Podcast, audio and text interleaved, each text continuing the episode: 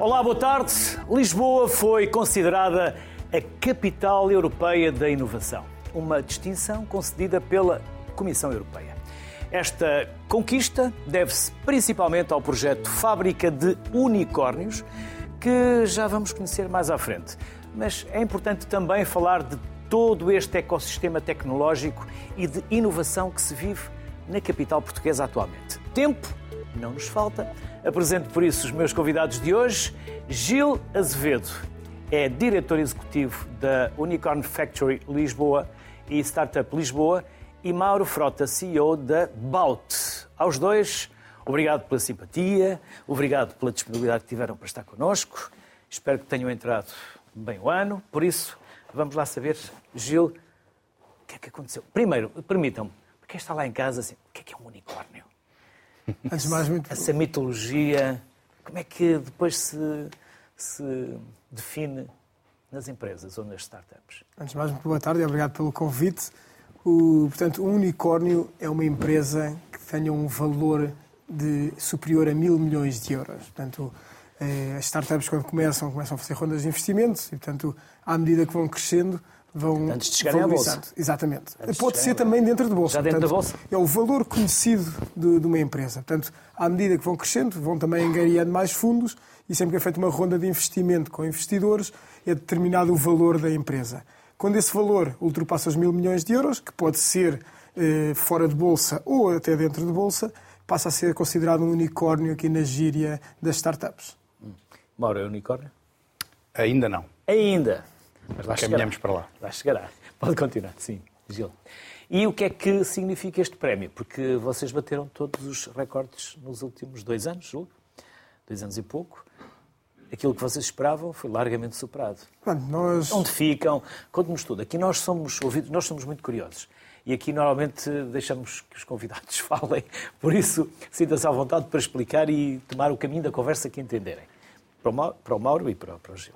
Muito bem. Portanto, isto foi de facto aqui o, essencialmente o trabalho do último ano e meio, dois anos, eh, em que, aproveitando, por um lado, um ecossistema que já existia na cidade eh, de startups, que essencialmente mais na fase inicial, portanto, as startups tipicamente dividem-se em dois grupos. As startups, que são numa fase inicial aquelas que ainda estão a desenvolver um produto, a encontrar um mercado, e, e, portanto, ainda não começaram a sua expansão internacional. E depois as scale-ups, que é quando já então estão próximos de encontrar o seu, o seu produto e o seu mercado, começam então a replicar esse produto em outros mercados internacionais. E, portanto, Lisboa foi, tem vindo a crescer a nível do, desta fase inicial, destas startups ainda, de uma, ainda pequenas e à procura de mercado, só que com o, desde que a entrada do Web Summit conseguimos ter aqui uma visibilidade internacional bastante grande para a cidade de Lisboa e, portanto, desde os últimos dois anos houve aqui, de facto, a definição... Fica o recado para aqueles que dizem mal da Web Summit. Pode continuar. Exatamente. São. Mas, claro, agora aqui, de facto, isto, chegámos a um ponto em que foi definida uma ambição por parte da, eh, da Câmara Municipal de Lisboa de que podemos ser bastante mais que apenas um ecossistema de, de startups pequenas. E, portanto, foi lançado este projeto da Fábrica dos Unicórnios, ou a Unicorn Factory Lisboa, eh, porque os internacionais também têm de nos entender.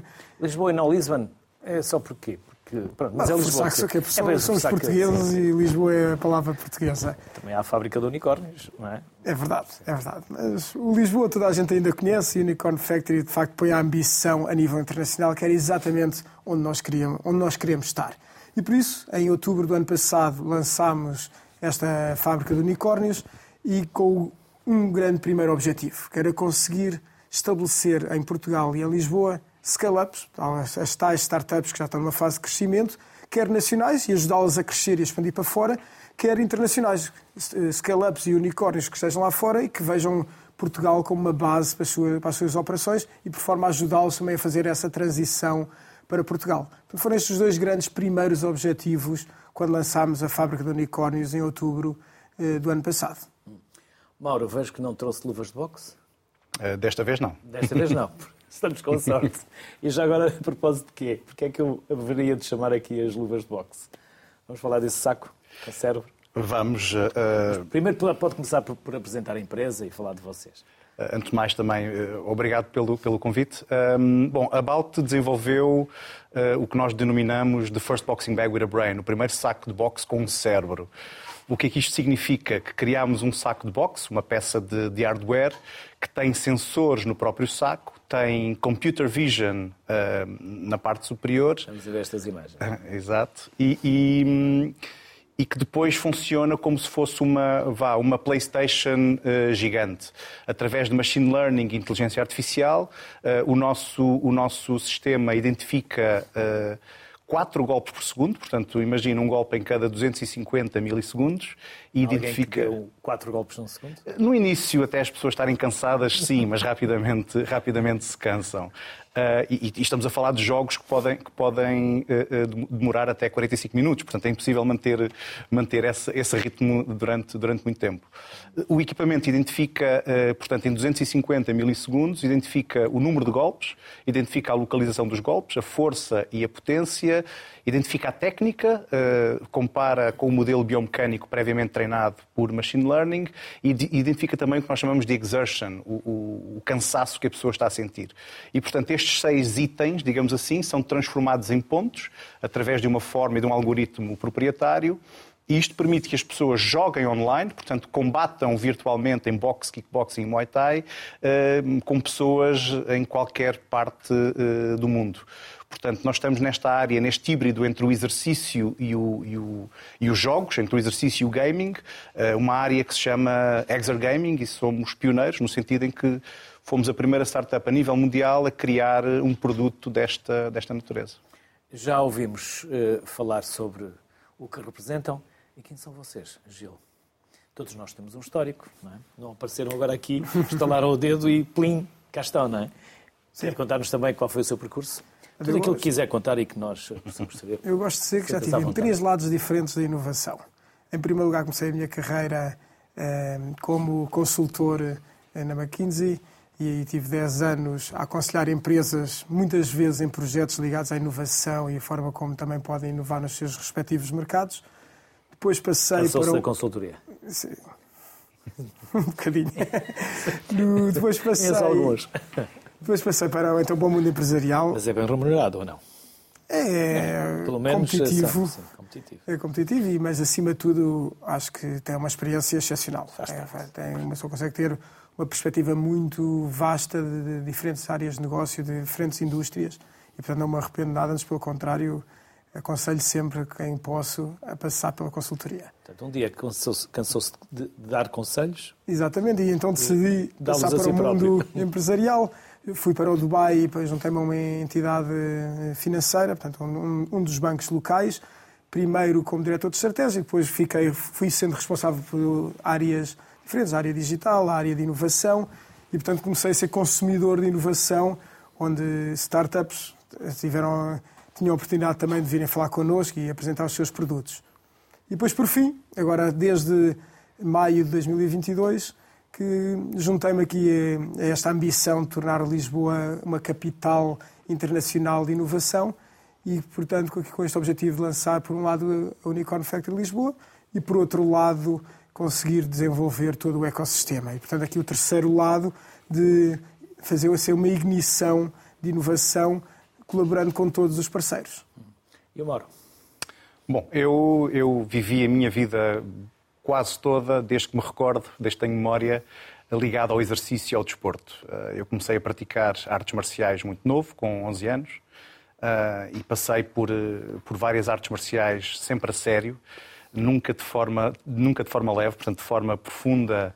Podemos ser amigos. Eh, podemos, somos, somos. Aliás, quem pratica artes marciais normalmente. Até é muito para autocontrole, não é propriamente para andar aí. Pessoas muito calmas. A destruir pancada Exatamente. por todos, não é? E, portanto, comecei por treinar Karate do Okinawa, kickboxing, Muay Thai, eh, Jiu-Jitsu brasileiro, eh, MMA, tornei-me treinador de, de, algumas destas, destas modalidades. fiz uma licenciatura em Ciências do Desporto, sempre na perspectiva de tentar uh, uh, trabalhar na área do fitness, na altura uma área, uma área muito, muito emergente. Fui para o Brasil para aprender mais, na altura em que o Brasil estava um pouquinho mais avançado do que Portugal, não é o caso agora. E, portanto, uh, literalmente há oito anos, Uh, portanto, eu, eu, meço o tempo pela idade da minha filha. A minha filha tinha, tinha dois anos na altura. Uh, tive um sonho literal, portanto, a dormir à noite com esta empresa, com este produto. Uh, e achei muito estranho, porque eu raramente me recordo do, dos meus sonhos.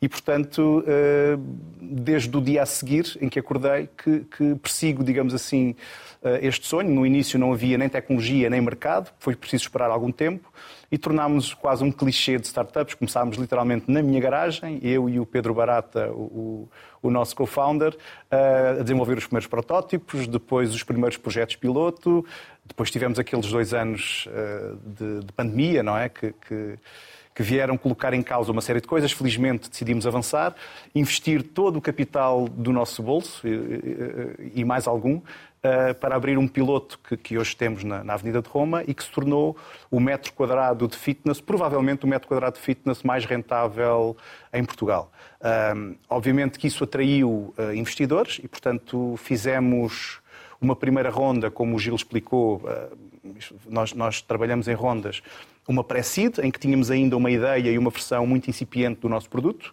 Depois fizemos uma bridge entre a, entre a pré-seed e a seed e agora, muito recentemente, fizemos uma ronda, uma ronda seed, que terá sido uma das maiores rondas uh, seed uh, em Portugal, uma ronda de 10 milhões de euros e, e foi agora em novembro.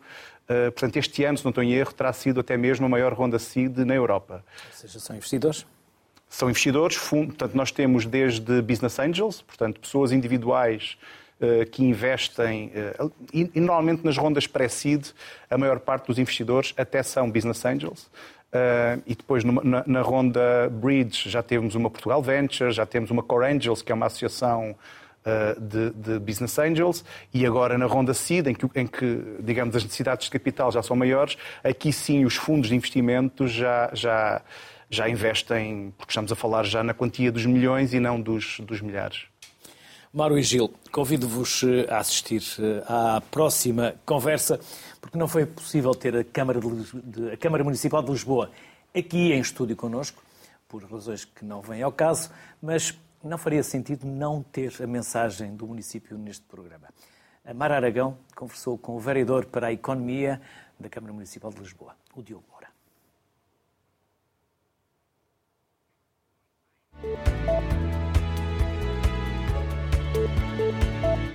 Vereador Diogo Moura, quero então agradecer-lhe por ter eh, aceitado o nosso convite para falar agora este, este bocadinho connosco. Uh, Pergunto-lhe um, o trabalho uh, que a cidade de Lisboa uh, tem desenvolvido ao nível da inovação. Que trabalho é este que tem sido feito? Bem, muito obrigado também pelo convite para estar presente na sociedade civil. Dizer que a Câmara Municipal de Lisboa tem apostado muito na inovação na nossa cidade, porque acreditamos que a inovação é um caminho aliado ao conhecimento, aliado ao talento e à investigação científica e tecnológica, e também aliado à cultura e à inovação social, uh, são essenciais para criar novos modelos de desenvolvimento sustentável em particular dos grandes centros urbanos. E é isso que nós temos feito. Nós hoje temos um, um, ecossistema empreendedor bastante consolidado, maturado, e portanto entendemos, aliás, em particular a Engenharia Carlos Moedas, entendeu que, que quando chegámos à, Câmara Municipal de Lisboa que era preciso dar o salto. E esse salto desse ecossistema que já estava muito consolidado e maturado era passarmos, fazemos o caminho de as startups poderem fazer um, um um caminho de, para, para, para, para scaling e, portanto, serem scale-ups. E este trabalho que nós temos, e o objetivo com o Faro de Unicórnios, é exatamente esse. É isso que nós temos feito nos últimos dois anos. Conseguimos atrair mais de 54 empresas tecnológicas uh, para a cidade de Lisboa. Criámos uh, três programas de scaling up, já juntaram 16 novas empresas. Conseguimos trazer mais unicórnios. E depois Lisboa é uma cidade que está neste momento preparada para uh, ter este crescimento e que já tem um reconhecimento, como já percebemos também, falaremos sobre isso, não só europeu, mas também uh, internacional. Nós temos três das melhores universidades de, do mundo, quer dizer, 20%, 20 da população é estrangeira, Lisboa já é considerado o quarto hub mais popular da Europa, estamos no top 10 das, das melhores cidades de, em qualidade de vida, também no top 3 para nomes digitais e, portanto, digamos que todas as condições foram criadas na nossa cidade para que nós pudéssemos fazer esta evolução. E, acima de tudo, colocar a, a, a Permita-me perguntar-lhe, permita perguntar-lhe uh, e até para quem não conhece tanto esta, esta área da inovação e como é que estas coisas funcionam, como é que a inovação pode ser uma potência transformadora da cidade? De Lisboa e de todas as outras, mas, mas de Lisboa em particular. Olha, deve fazer. Primeiro porque uh, elas vêm através de pessoas, vêm através de ideias e, portanto, trazem mais know para a cidade, trazem mais capacidade e mais talento. Por aí uh, é logo importante. E depois, porque, e nós fazemos isso em inúmeros programas do município de Lisboa, nós acabamos por olhar para aquilo que são problemas e desafios da cidade, desafios da, da, da cidade, mas também dos serviços municipais, e que pedimos a estes empreendedores que têm estas ideias para testar estas soluções, lançamos-nos desafios, eles apresentam-nos soluções. E essas soluções muitas vezes são testadas através de programas que nós lançamos e muitas vezes até em programas em, em, em open source, ou seja, eh, de forma a que depois eles possam ser replicados e aplicados por outras entidades e por outras organizações. E esse é o papel que nós temos feito em Lisboa e a inovação tem-nos ajudado nesse mesmo sentido. Podemos encontrar soluções uh, em Lisboa, desde as alterações climáticas uh, para a mobilidade, na área da cultura, na área do comércio e agora numa área que nós entendemos que é extremamente essencial haver uma resposta. Um, a um desafio que a cidade tem, também é do país, mas em particular dos grandes centros urbanos, que é a área social. E aqui a inovação pode ter também um papel primordial no encontrar essas mesmas soluções. Era, era, isso, era exatamente nesse, nesse, sentido que é a minha próxima pergunta, uh, Diogo, que é este prémio Lisboa Capital da Inovação, que é o prémio no valor de, de um milhão de euros, será usado precisamente nesta área? Sim, aliás, dizer, ficámos extremamente contentes com este prémio. Este prémio baseia-se muito no trabalho que se fez nos últimos dois anos. Nós, eh, muitos não acreditavam, mas conseguimos criar e alavancar uh, a Unicorn Factory, a fábrica de unicórnios, onde lançamos vários programas, entre, entre, os quais os programas de scaling, scaling up, que na prática pegam nas startups e fazem este upgrade para scaling up e um dia se tornarem uh, unicórnios. Já lançámos três programas com 16 empresas um, e, portanto, por isso é que dizia também que já conseguimos atrair mais de 54 empresas tecnológicas para a cidade de Lisboa e entendemos que a inovação pode ter este papel essencial. Foi isso que Carlos Moedas disse quando, quando recebeu este prémio de um milhão de euros e que é lançar o desafio a estes empreendedores, a estas empresas, a estas startups e scale-ups para olharem para aquilo que são os desafios um, do Estado Social Local uh, de Lisboa, para aquilo que, aliás, é um flagelo que muitos falamos, que são as pessoas em situação de sem-abrigo, como é que nós conseguimos encontrar uma solução para estas pessoas e aqui a inovação, através de ferramentas tecnológicas e de novas ideias, nós possamos encontrar aqui soluções para fazer face um, a esta mesma problemática. E eu diria que na área social, esta é a questão que nós temos, digamos assim, uh, como prioridade para resolver é a situação das pessoas em situação de sem-abrigo. E aqui a inovação pode ajudar imenso, ajudar com aqueles que são empreendedores, com aqueles que são inovadores, que encontram na cidade de Lisboa esta resposta através da fábrica de unicórnios de poder acolher projetos e de poder encontrar também na cidade este espaço para poderem testar as suas ideias, as suas soluções e os seus negócios. E ter aqui uma componente também, digamos, de responsabilidade social e da ação social que é extremamente importante e que nós encontramos em grande parte destes empreendedores pessoas. Eles querem muito trabalhar com a cidade, querem trabalhar com a sociedade civil, com as organizações e ajudar-nos a encontrar soluções para a cidade. E esta área social acho que é uma área que une todos em torno do mesmo objetivo. Certamente, vereador Diogo Moura. Agradeço imenso a sua disponibilidade por ter estado aqui no Sociedade Civil e até breve. Esperamos recebê-lo aqui em estúdio. Muito obrigado.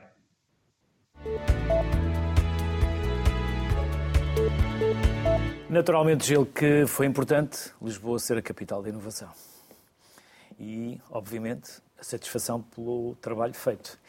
Quem são as startups que lá estão? É impossível já conseguir... Sim, algumas. Vamos correr o risco, provavelmente, de deixar algumas de fora, mas vão-nos perdoar. Sim, nós temos uma ideia. É tecnologia? É... Quais são as áreas? Portanto, são essencialmente startups, é, empresas na área da tecnologia, em diferentes estágios, desde ainda a trabalharem no seu primeiro produto, o chamado MVP, Minimum Viable Product, até empresas e que já têm, já têm dimensão, já estão em vários mercados. Ao todo temos cerca de 200 startups ativas connosco. Destas, cerca de 180 eh, são nesta fase mais inicial e temos 24 no, no, no, programa de Scaling Up que eu referi, que foi aquele programa que lançámos no final do ano passado, eh, para apoiar empresas já numa fase de crescimento, em que temos, obviamente, o prazer de ter a About connosco nesse programa, mas não só, temos muito mais empresas, algumas portuguesas. Estrangeiras também? E também algumas estrangeiras. Portanto, a nível nacional. Acabamos... Cabem lá não só nacionais como estrangeiras. É verdade. Até porque uma coisa que nós temos vindo a observar é que nas empresas internacionais, ao ajudarmos-las neste passo, elas acabam por olhar para Portugal como uma base também para a expansão. E tivemos esse exemplo, por exemplo, com eh, a Orna, que é uma empresa canadiana na área da cibersegurança, que quando, quando se candidatou não tinha qualquer presença em Portugal, terminou o programa já a abrir escritório cá. Neste momento também entrou uma scale-up americana que está exatamente agora também a fazer esse passo de procurar eh, como podem utilizar Portugal e Lisboa também como uma das bases de expansão. Portanto, é um programa de facto destinado a, às, às scale-ups de maior, de maior potencial, quer sejam portuguesas e aqui ajudá-los a crescerem para fora, quer sejam internacionais, de forma a que se possam estabelecer cá e também possam eh, desta forma contribuir para o ecossistema local, mas também crescer a partir, usando Portugal e o talento português. Mauro, digamos que é um saco que tem um cérebro, mas uh, vai sendo massajado, não é? Uh, é resistente essa tecnologia, porque leva muita pancada, não é? Leva, mas nós temos, nós temos uma vantagem. É um bom hardware. Sim, sim. Nós temos a vantagem de termos um piloto em que temos clientes reais a experimentar uh, e, e, a usar o, a tecnologia Para quem não sabe, 10 horas por é, dia. o, é o, o exemplo, é aquele que demonstra o produto, não é? Sim, sim. Portanto, o, o nosso projeto piloto é um dos Podem, verticais. podem ir lá exemplificar e testar? Podem, podem ir lá, nós temos clientes, portanto, reais. Lá onde? Lá na Avenida de Roma. Na Avenida de Uh, Baut, Baut Club, na Avenida de Roma. Uh, aliás, Número, já agora? número 11, se não estou em erro. Um Ai, não sabe o da sua. Eu confesso que neste momento vou muito pouco. eh, nós, nós trabalhamos essencialmente remote, eu vou muito pouco à, à, à empresa. Ahm, mas sim, acho que é esse. Espero não me ter Se não enganado. for também, quem quiser, Google aí e vai lá bater à porta. Também Sim, podem sim. ser contactados eh, digitalmente ou Claro, claro, sociais claro, ou claro. site. Assim, mas- E, portanto, nós temos assim. 16 sacos, Ahm, ainda, ainda com uma versão anterior da tecnologia, portanto, o novo saco, o saco com cérebro, eh, começará a ser fabricado no primeiro trimestre do, do próximo ano, mas nós, eh, digamos, montamos sacos com diferentes partes da tecnologia e temos literalmente 10 horas por dia de utilização ah, e, ao, longo, ao longo de meses, e portanto garantimos que o hardware eh, é, muito, é muito resistente. Até agora não tivemos nenhum problema de, de hardware, portanto. eh, Nunca tivemos nada em termos de hardware a quebrar-se, o que nos garante que o produto é muito, é muito robusto. Um dos nossos verticais, ou seja, um dos nossos canais de venda é para a casa das pessoas. Portanto, as pessoas podem comprar o produto para ter em sua casa e, e fazer exercícios, jogar, etc. Ah, e para ter uma ideia, os, os meses de testes que já temos garantem-nos que se fosse em casa de uma pessoa, usando se calhar em média três vezes por semana o produto, três, quatro vezes, já teríamos uma durabilidade prevista de pelo menos três a quatro anos. Obviamente que nos canais B2B, portanto nos canais mais, mais comerciais, eh, porque nós vendemos para ginásios, para hotéis, para empresas, eh, aí precisamos claramente de ter ainda mais testes para garantir que tem uma, durabilidade superior a dois, três anos em termos de, de hardware, para darmos as garantias que são comuns, eh, digamos assim, em cada mercado onde nos estamos a instalar. Gil, ainda não sabemos onde é a fábrica de unicórnios. Eu sei, mas para quem nos estiver a ouvir e não sabe, é onde?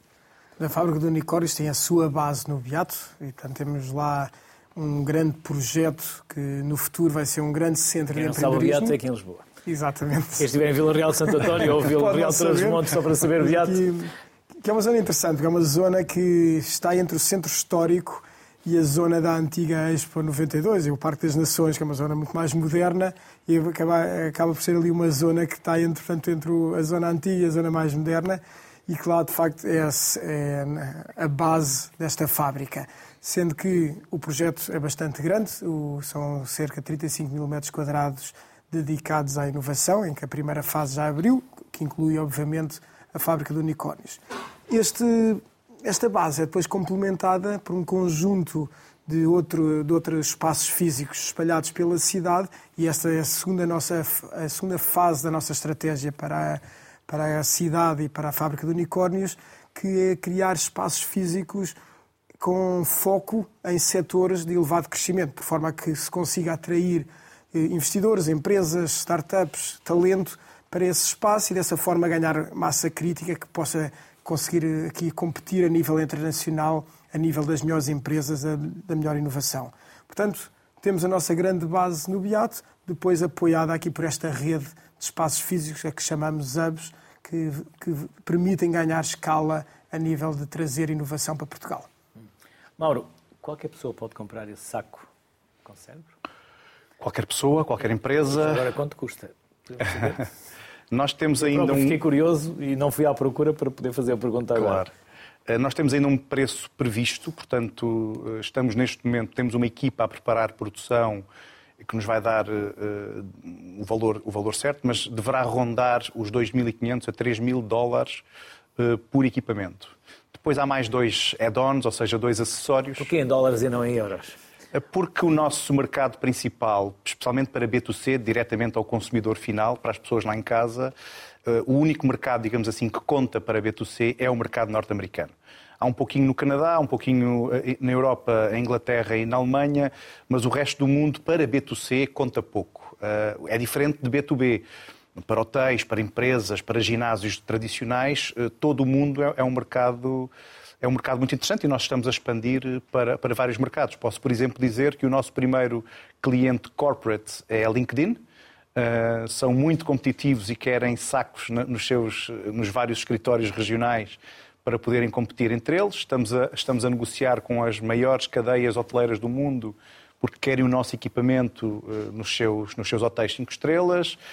Um, e depois estamos também a expandir a nossa rede de, de ginásios tanto, tanto através de unidades próprias como de unidades uh, franchizadas. Portanto, temos estes três canais de, de distribuição, digamos assim. Mas compra-se o saco e também se compra um serviço. Compra-se um serviço, portanto, a plataforma, o software, que permite, uh, digamos, competir uh, online em, em real time. A nossa ambição é até mesmo criar um desporto novo permitir que se possa competir em boxe, kickboxing e muay thai virtuais, uma área que se chama dos Athletic Esports, os esportes já são modalidade olímpica, uh, portanto, jogar videojogos. Uh, os Athletic Esports, portanto, que combinam exercício com jogo, já há uma modalidade olímpica de cycling, de ciclismo a partir de casa, e nós julgamos que temos o único produto que, que permite, permitirá que o boxe, o kickboxing e o muay thai possam também tornar-se Athletic Esports com a ambição de ser, no futuro, um desporto olímpico. Vamos eh, agora recuperar um excerto de uma entrevista que há tempos fizemos com o Ministro da Economia, António Costa Silva, na altura quando realizámos as primeiras conferências da RTP, as conferências da sociedade civil, na Porto Business School, a PBS. Essas conferências da sociedade civil eh, levou-nos eh, a falar com vários ministros, entre os quais António Costa Silva, onde falámos das startups, onde falámos de investimento, onde falámos de várias áreas que vamos recuperar agora nos próximos minutos e já voltamos à conversa. Nós pensamos pouco em termos de produto, em termos de marca e em termos de marketing. Somos, um, somos inovadores, somos eh, criativos. Criatividade, basta ver nas nossas startups, nós temos 2.200 startups, mas se nós pensarmos, começarmos a pensar mais em termos de produto, em termos do, do próprio marketing. Somos também não muito bons a fazer marketing. Os americanos ainda não inventaram o produto, já o estão a vender no mundo todo. Portanto, quando chega o produto, já há uma potência global, eles são capazes de criar marcas. Portugal registrou pela segunda vez um aumento, um recorde no registro de, de patentes, universidades, investigação, centros tecnológicos. Mas e as empresas? Sim, Apesar do investimento que fazem, e tirando casos excepcionais, como a Fidzai e outros, onde estão as empresas? As empresas estão pouco a pouco a, a chegar a este jogo. A Fidzai é um dos exemplos. Penso que na lista teremos outras, outras empresas. Eu, quando visito as empresas, repare, já temos cerca de 25 mil investigadores eh, que estão a trabalhar dentro das empresas que é pessoal contratado pelas empresas. No passado isto também não existia. E, portanto, há uma ligação aqui cada vez maior do sistema científico e tecnológico com as empresas. E uma coisa que me dá também grande esperança é o programa que temos no âmbito do PRR relativamente àquilo que chamamos os test beds. E o que é que são os, os, os test beds? São campos de experimentação de novas tecnologias, novos produtos que são patrocinados por grandes empresas, grandes e médias empresas, contratando as nossas startups. E vê ali os nossos jovens de diferentes startups com ideias absolutamente extraordinárias. Sr. Ministro, tem razão quando diz que somos fatalistas, que por vezes temos preconceito sobre as empresas e que até por vezes achamos que o lucro é pecado, mas ao mesmo tempo Portugal tem das mais altas cargas fiscais sobre o lucro das empresas, em IRC e em derramas. Se nós somos preconceituosos, o Estado é oportunista porque está a matar a sua galinha dos ovos de ouro. Uh, repare, isso é uma discussão, é uma discussão eterna, é a discussão do ovo e da galinha. Nós temos que ter receitas do Estado para fazer face a tudo aquilo que são as funções do Estado, não só as funções de soberania, mas sobretudo tudo o que tem a ver com a educação e com a saúde e o investimento mais reprodutivo que nós podemos ter em termos económicos no país é o investimento na educação. Repare que o país fez um percurso notável a nível da educação. Nós tínhamos, no início dos anos 90, apenas 12,8% dos nossos jovens de 20 anos que frequentavam o ensino superior, hoje são 48%. Também temos os 6 pontos menos formados da Europa. Exatamente, mas é, é, é esse o paradoxo, é esse o paradoxo do nosso país, enquanto em relação aos jovens que frequentam o ensino superior passamos de 12,8% para 48%, estamos hoje 6 pontos acima da União Europeia. Quando olha para a nossa força produtiva, nós temos mais de 41% dos nossos trabalhadores que nem sequer terminaram o ensino secundário. Isso é uma grande pecha e, portanto, é a qualificação aí é absolutamente decisiva. Portanto, se por um lado o Estado tem que ter estas receitas, para, e, e, portanto é fundamental assegurá-lo. Por outro lado, eu sou das pessoas que acredita que nós temos que pouco a pouco libertar o potencial produtivo do país. E libertar o potencial produtivo é, no fundo, apostar nas empresas e dar-lhes todas as condições para elas se desenvolverem. Porque não é só o acesso aos recursos humanos, é também o acesso aos recursos financeiros. Nós somos dos países da União Europeia em que o nível de capital por trabalhador é dos mais baixos. Mas eu sou das pessoas que acredita que aliviando eh, a carga fiscal das empresas, as empresas têm mais condições para gerar mais riqueza e elas próprias vão trazer, com a geração dessa riqueza, a carga fiscal que eventualmente é eliminada com a redução inicial. E é este, esta crença na capacidade regenerativa da economia, na capacidade das empresas gerarem valor. Mauro, há pouco ouvíamos o ministro António Costa e Silva falar de marcas. Nós temos poucas marcas, nós sabemos trabalhar muito bem, pois não? Uhum. Uh, não é o que vocês estão a fazer. Não, não, eu posso... Não é?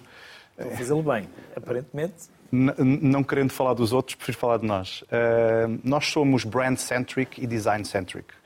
Eu acho que há duas marcas que nos inspiram uh, mais do que outras, uh, a Nike e, e, a, e, a, e a, Apple. Um, o que é que significa cada uma? A Nike foi a primeira marca, através do, do, seu fundador, o Phil Knight, a perceber que as pessoas compram emoções e não compram necessariamente o produto A ou B. Portanto, a Nike nunca em nenhum comercial destacou, digamos assim, eh, um detalhe eh, eh, técnico de uma das sapatilhas de corrida. Portanto, está sempre a vender algo maior do que isso, uma emoção. Um, e a Apple é, é a empresa design-centric por excelência. Um, aliás, o briefing que nós demos ao nosso product designer, uh, que é grego, portanto nós temos uma equipa, uma equipa internacional já, foi exatamente se se a Apple desenhasse um, um saco de boxe, como é que seria? Uh, e a partir desse briefing nasceu o nosso, o nosso o design do nosso produto. E este ano, curiosamente, recebemos um prémio, talvez o prémio mais, mais importante dos quatro ou cinco que já recebemos, que foi o termos sido, sido considerados pela Time eh, uma das 200 maiores invenções eh, do ano. Recebemos também um prémio Design, o Innovation by Design da, Fast Company. Eh, isto é possível tendo uma empresa design-centric, brand-centric. E, portanto, a nossa estratégia foi, desde o início, montar o produto e montar a marca em paralelo. Uh, temos agências de brand uh, com quem trabalhamos em Portugal, mas também em Nova York. Uh, temos agências de, de, de PR em Nova York e em Portugal, portanto estamos sempre a trabalhar em paralelo a marca em Portugal. É relações públicas, certo? É relações públicas. Só para quem está sim, em casa e depois... Uh, e portanto estamos a, estamos a, trabalhar a marca em Portugal, mas a lançá-la para o mundo e, e, e, muito para o consumidor norte-americano, embora, como eu tenha explicado, para, para um pouco para todo, para todo o mundo, porque estamos a abrir Brasil, estamos a abrir Estados Unidos, estamos a abrir mercados europeus, estamos a abrir mercado do Oriente Médio, portanto estamos a abrir vários mercados ao mesmo tempo. E quando diz estão a abrir mercados, para empresas, para pessoas individualmente? Nos três canais eh, de distribuição, portanto, estamos a expandir a nossa cadeia de clubes, eh, estamos a expandir. Franchising? Franchising e clubes próprios. Ehm, a nossa equipa do Brasil, de Santa Catarina e de São Paulo e a nossa equipa de Nova York. Vem já agora em, este mês. Você equipa portugueses ou americanos ou locais? Não, a equipa local, portanto, a equipa que está no Brasil e a equipa que está nos Estados Unidos vem agora em janeiro formação. receber formação já no nosso, nas nossas instalações aqui em Lisboa para começarmos a, a digamos, a expansão nesses mercados que são os dois mercados-chave. Os Estados Unidos é o, é o, mercado número um em fitness e em gaming no mundo e o Brasil em fitness é o mercado número dois do mundo. Portanto, são os dois mercados-chave. É nesses mercados que se faz um unicórnio, uh, digamos assim, na área do fitness e do gaming, porque, como imagina, o mercado interno português tem muito pouca expressão. Não temos escala. Não temos escala e temos preconceito. Não é, Gil? Certo. E quando há alguém que tem sucesso, ficamos sempre a tentar perceber porquê pelo lado negativo e não pelo lado positivo. Não como é que ele conseguiu, mas deixa cá ver se ele anda a aldrabar e fugir aos impostos. Nós temos aqui esta. Nós fizemos um programa ontem sobre isso e é por isso que estou a puxar, porque é. Nós nunca valorizamos, ou nunca, é sempre difícil, é sempre perigoso generalizar, mas nós temos sempre esta tendência de olhar para as coisas pelo lado negativo e não pelo lado inspiracional e emocional. De facto, eu creio que é um, um tema cultural, porque acho que outras geografias é exatamente o oposto. Para não falar da inveja. O, e acho que é interessante que, por exemplo, olhamos o futebol, os futebolistas, como perfeitamente legítimo, toda a riqueza que criam, mas depois quando olhamos aqui para eh, estes empreendedores, é já com um bocadinho um pé atrás, como, como estava a referir. Eh, mas aqui, de facto, acho que temos de estar todos muito agradecidos para empreendedores como o Mauro e não só, de, de arriscarem, de quererem investir a partir de Portugal. Isto se pensarmos, eh, só pegando nas 24 scale-ups que estão connosco no programa de Scaling Up, que tem eh, meramente um ano, essas 24 empresas já criaram mais de 700 postos de trabalho. Já atraíram investimento superior a 150 milhões de euros. Isto é investimento que vai maioritariamente para a economia nacional e a economia local. São postos de trabalho que estão a criar riqueza. São postos de trabalho, muitas vezes, com salários bastante acima daquilo que são outras profissões. E, portanto, conseguem criar aqui, de facto, uma riqueza bastante substancial para o país e para a cidade. Pegando aqui nas palavras do Mauro, que disse que a ideia da About surgiu num sonho, estas 24 empresas, há 5 anos atrás, eram todas sonhos. Um sonho acordado ou um sonho a dormir? Não, não, literalmente a dormir. Um sonho... E acordou e apontou? Acordei e fui imediatamente pesquisar na internet a ver se havia outra ideia igual. Uh, não havia, felizmente. Desculpa ter interrompido, Não, mas são 24 empresas que já com valores bastante relevantes, quer de emprego, quer de investimento, que há 5 anos atrás não passavam de sonhos. E, portanto, estes, estes empreendedores foram capazes de criar riqueza a partir de um sonho. E, portanto, nós portugueses devemos, de facto, valorizar muito o trabalho que, que os empreendedores fazem em Portugal, porque, de facto, está a criar a riqueza do futuro e nós, sem inovação, infelizmente, não vamos conseguir fazer crescer a nossa economia. E, portanto, como todos sabemos, é, num mundo em que cada vez mais tecnológico, aqui a capacidade de criar riqueza vai estar sempre muito associada é, às startups e à criação de novas soluções e, e até para resolver problemas eh, que todos nós discutimos hoje em dia, como a sustentabilidade do planeta. E, portanto, são áreas que nós, portugueses, devemos olhar com muito maior carinho e, ter, e estarmos agradecidos de termos empreendedores desta qualidade em Portugal. Mauro, quem é que acreditou em si? Quem é que acreditou no seu sonho? Ah, primeiro o próprio, não é? Primeiro o próprio. Portanto, quem Depois... disser que os sonhos são assim coisas disparatadas. Depois o meu confalto. Deve repensar o conceito, não é? Sim, sim. Tem Depois... lá coisas eh, podem estar desligadas e desconexas, mas fazem algumas sentido. Claro, claro. Primeiro eu, não é? Uh, uh, e, e, e, vamos lá ver. Eu costumo dizer que tive várias oportunidades para jogar a toalha branca ao chão, não é? Usando aqui a simbologia do boxe e desistir. Uh, mas não, eu acredito, acredito e, e, portanto, e fiz toda uma, toda uma série de investigações a nível académico. Que, Também era uma área que lhe era próxima. Claro, claro. Mas nós investigamos, nós somos, eh, eh, nós tornámos especialistas em garantir que as pessoas ficam, permanecem no exercício físico, eh, porque esse é o calcanhar daqueles da indústria em que eu estou. E temos números muito interessantes, nós mais do que quadriplicamos a permanência média dos utilizadores usando é, a nossa tecnologia. Qual é a, a, a taxa de retenção nos ginásios portugueses? Olha, para, para, para terem uma ideia. Em comparação com os. Sim, sim. Eu sei, mas uh, prefiro que seja. Para, para terem uma ideia, uh, a investigação internacional mostra que 40 a 65% das pessoas abandonam a prática nos primeiros 3 a 6 meses. Uh, nos ginásios. Não quer dizer que não continuem a pagar uma mensalidade. 40 a 60 abandonam. 45 a 5% abandonam nos primeiros 3 a 6 meses. A taxa de retenção medida pela, pela Portugal Ativo, pela, pela Associação de Empresários do Setor, uh, ronda os 30% por ano. Um, e, portanto, o, o lifetime value, o, o, tempo de permanência média em Portugal, deverá rondar os tais seis meses. Nós, neste momento, temos um LTV, um lifetime value previsto, de 24 uh, eh, meses. Portanto, nós medimos através do churn, da taxa de cancelamento. Há umas fórmulas que nos permitem prever a longevidade. E, portanto, nós quadriplicamos uh, o LTV médio da indústria ao usar esta tecnologia que vai buscar ciência uh, à psicologia, que vai buscar. nós investigamos as áreas do nudging e investigamos as áreas do game design. Portanto, ao, ao, ao pesquisarmos estas três áreas e desenvolvermos um produto único, uh, conseguimos uh, claramente ultrapassar aquilo que é, que é o, o, o normal na indústria. Uhum. Voltando à sua questão, primeiro acreditei eu, depois o meu, o meu co-founder, que, que bom, foi a primeira pessoa literalmente que meteu dinheiro na empresa, portanto Uh, e acreditar muitas vezes é, é, por é- amizade, por conhecimento ou por acreditar? Já, já era um amigo, já era um amigo de, de, de longa data, conhecíamos e admirávamos-nos eh, mutuamente e, portanto... Dupla responsabilidade, portanto. Sim, sim, Manter a amizade, sim, sim, apesar do investimento. Normalmente o primeiro investimento vem do que se chama os FFF, Family Fools and Friends. uh, e, portanto, ele estava na categoria dos os, Friends. Os malucos não têm amigos. ele não estava na categoria dos tolos, mas estava na categoria dos, eh, dos amigos.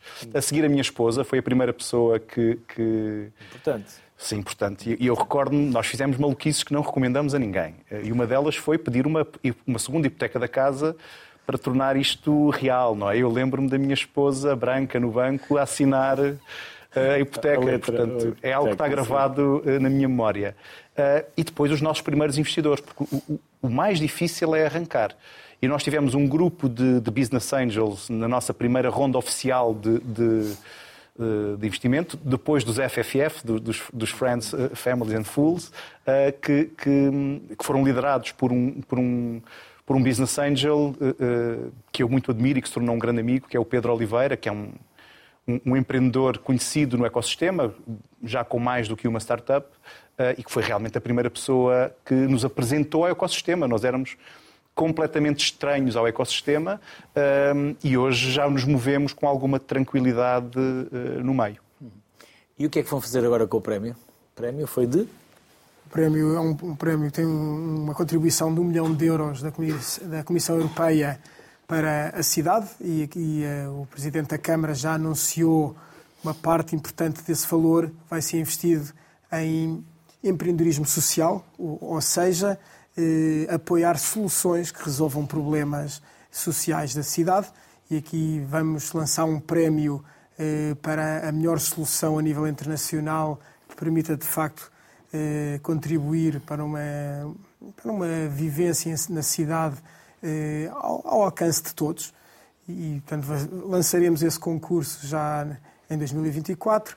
Iremos também aproveitar aqui para trazer eh, empreendedores, trazer investidores, trazer eh, empresas de grande dimensão a Portugal também para virem conhecer o, o empreendedorismo que cá se faz e muito nesta ligação de Portugal para o resto eh, da Europa e também para o mundo. Aqui o nosso próximo passo a nível do, da fábrica de unicórnios, eh, em que o primeiro passo foi lançar os tais programas para apoiar scale-ups, o segundo passo foi criar esta rede, de, ou está a ser criar esta rede de espaços físicos ou hubs em áreas de elevado crescimento. A terceira fase é conseguir ligar Lisboa e Portugal a outro, ao resto do mundo. E, portanto, fazer aqui uma inovação colaborativa. E, portanto, vamos usar muito também este prémio por forma a conseguir criar ligações que permitam criar riqueza e postos de trabalho e, e dar aqui por Portugal, de facto, não só ser o ano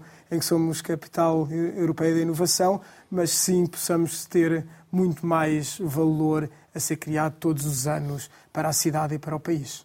Mauro, vem aí projetos desafiantes, até porque o futuro é fantástico. O futuro é fantástico. nós e certamente o será. Sim, sim. Nós estamos a explorar eh, duas áreas muito interessantes. Eh, eh, nós descobrimos que o nosso produto tem muito mais aplicações além da gamificação. Uma delas na área médica, começo por esta muito rapidamente. Sabe-se que há muitos fisioterapeutas que trabalham com doentes de Parkinson que usam um saco de boxe porque o boxe trabalha os dois hemisférios do cérebro, mas não tinham capacidade de medir os resultados e, e, e, comprovar se os pacientes estavam a evoluir ou não, e com o nosso equipamento conseguem. Portanto, nós estamos a, fomos convidados para fazer testes clínicos uh, em, em, doentes com Parkinson em Nova York e provavelmente avançaremos por essa área médica muito em breve. Uma outra área muito interessante que estamos a começar a explorar é a área do que se chama do mixed reality, uh, que é, digamos, colocar camadas de realidade aumentada em cima de produtos físicos. No nosso caso, uh, o, nosso, o hardware do lado do nosso saco está pronto para conseguir receber essas camadas de realidade aumentada no saco. Imagine que, que eu, que nós os dois estávamos a, a jogar um jogo de auto online. Online, online. ah, uh, online ninguém, ninguém, se magoa. Uh, eu estaria a ver o seu avatar no meu saco uh, e estaria a ver o meu no seu saco. E, portanto, é isto que a tecnologia vai permitir fazer uma muito maior imersão, digamos assim, no jogo. Uhum. Ou seja, há aí muito talento, mas também muitos sonhos há muito talento e muitos sonhos e é preciso contratar também eh, a equipa certa para fazer acontecer. Não há bons projetos com más pessoas eh, e, portanto, desde as áreas da engenharia até as áreas da gestão, nós estamos focados em contratar eh, a melhor equipa que conseguirmos para fazer acontecer. E são todos portugueses? Não, já temos alguns uh, estrangeiros, que localmente uh, teremos sempre estrangeiros, portanto em Nova York, no Brasil e noutros, e noutros países. Uh, como disse há pouco, temos um product designer grego, mas ainda 90 e tal por cento da equipa ainda é portuguesa. Mas nós somos agnósticos, portanto nós, nós vamos contratar onde houver talento que responda à nossa visão, digamos assim. Uhum. Gil, anda por aí muito talento e ele está a ser aproveitado vocês claramente potenciam e propiciam essas condições. Sendo que anda aí muito talento. Antigamente éramos conhecidos por grandes inventores, mas depois também ficava-se por ali por umas engenhocas e, e, nem sempre tinha aplicação ou nem sempre eram aproveitados. Sim, nós temos, de facto, muito talento. Aqui eu até divido o talento aqui em duas componentes. Um é o talento empreendedor, e aqui acho que nós historicamente sempre fomos empreendedores como país e a nossa história isso demonstra, mas também talento para trabalhar em inovação. O, e aqui nos últimos cinco anos foi essa a razão de um crescimento muito forte que tivemos eh, a nível de, deste mundo das startups em Portugal. Portanto, passámos de, de valer cerca de. Só em Lisboa as startups valiam cerca de 3 mil milhões de euros para no, em 2018 para no ano passado valerem mais de 20 mil milhões. Foi um crescimento praticamente oito vezes em apenas cinco anos, porque conseguiu-se atrair muito talento eh, que existia já em Portugal e, de facto, temos aqui também rácios muito bons quando comparados com outros países a nível de engenheiros e de outras profissões, por forma a conseguir crescer rapidamente eh, este setor de atividade. Agora estamos numa fase um bocadinho mais eh, de transição, porque o talento nacional já está praticamente todo absorvido eh, por empresas, quer tecnológicas, quer por outras maiores empresas, quer mesmo para trabalhar remotamente para outros países. E, portanto, temos, temos sido capazes de conseguir atrair talento, e aqui o Mauro deu aqui também um par de exemplos de, de pessoas que trabalham na, na Baut que vieram de fora. E, portanto, temos de ser capazes de continuar a ter aqui e criar mecanismos que consigam atrair talento vindo de fora para Portugal sem, no entanto, obviamente, descuidar eh, aqui o, o impacto que pode ter a nível da sociedade. E, portanto, é esses, esses mecanismos que vamos precisar por forma a conseguir crescer esta, esta área e todos podermos beneficiar do, do crescimento e do investimento e dos postos de trabalho que podemos ter via inovação. Gil Azevedo, Mauro Frota, obrigado. Antes de mais, muitos parabéns a si e a todos. Mauro, Parabéns igualmente. Muito obrigado. Muito obrigado. Com muitas felicidades, venham muitos sacos de boxe e com aplicações na área da saúde, porque será certamente também para o bem de pessoas, como disse, com Parkinson no caso, e outras aplicações que venham a ter. Por isso, bem-ajam, muitos parabéns, foi um gosto Foi uma honra poder contar convosco aqui no Sociedade Civil. Bem-ajam, sintam-se à vontade para nos desafiar para estas abordagens, estas e outras, que entendam que nós podemos partilhar aqui no Sociedade Civil e dar voz a tantas outras pessoas que, no meio da gritaria e da espuma dos dias, não conseguem amplificar os seus projetos, as suas mensagens. Por isso, bem-ajam. Obrigado por nos terem ajudado a construir esta sociedade civil. Desejo-vos um bom ano, acima de tudo, com muita saúde. Muito obrigado. obrigado. Apenas um projeto, em dois anos, conseguiu criar 10 mil postos de trabalho. A inovação e tecnologia são assuntos sérios. Certamente serão determinantes do futuro próximo e deste novo ano. Até amanhã.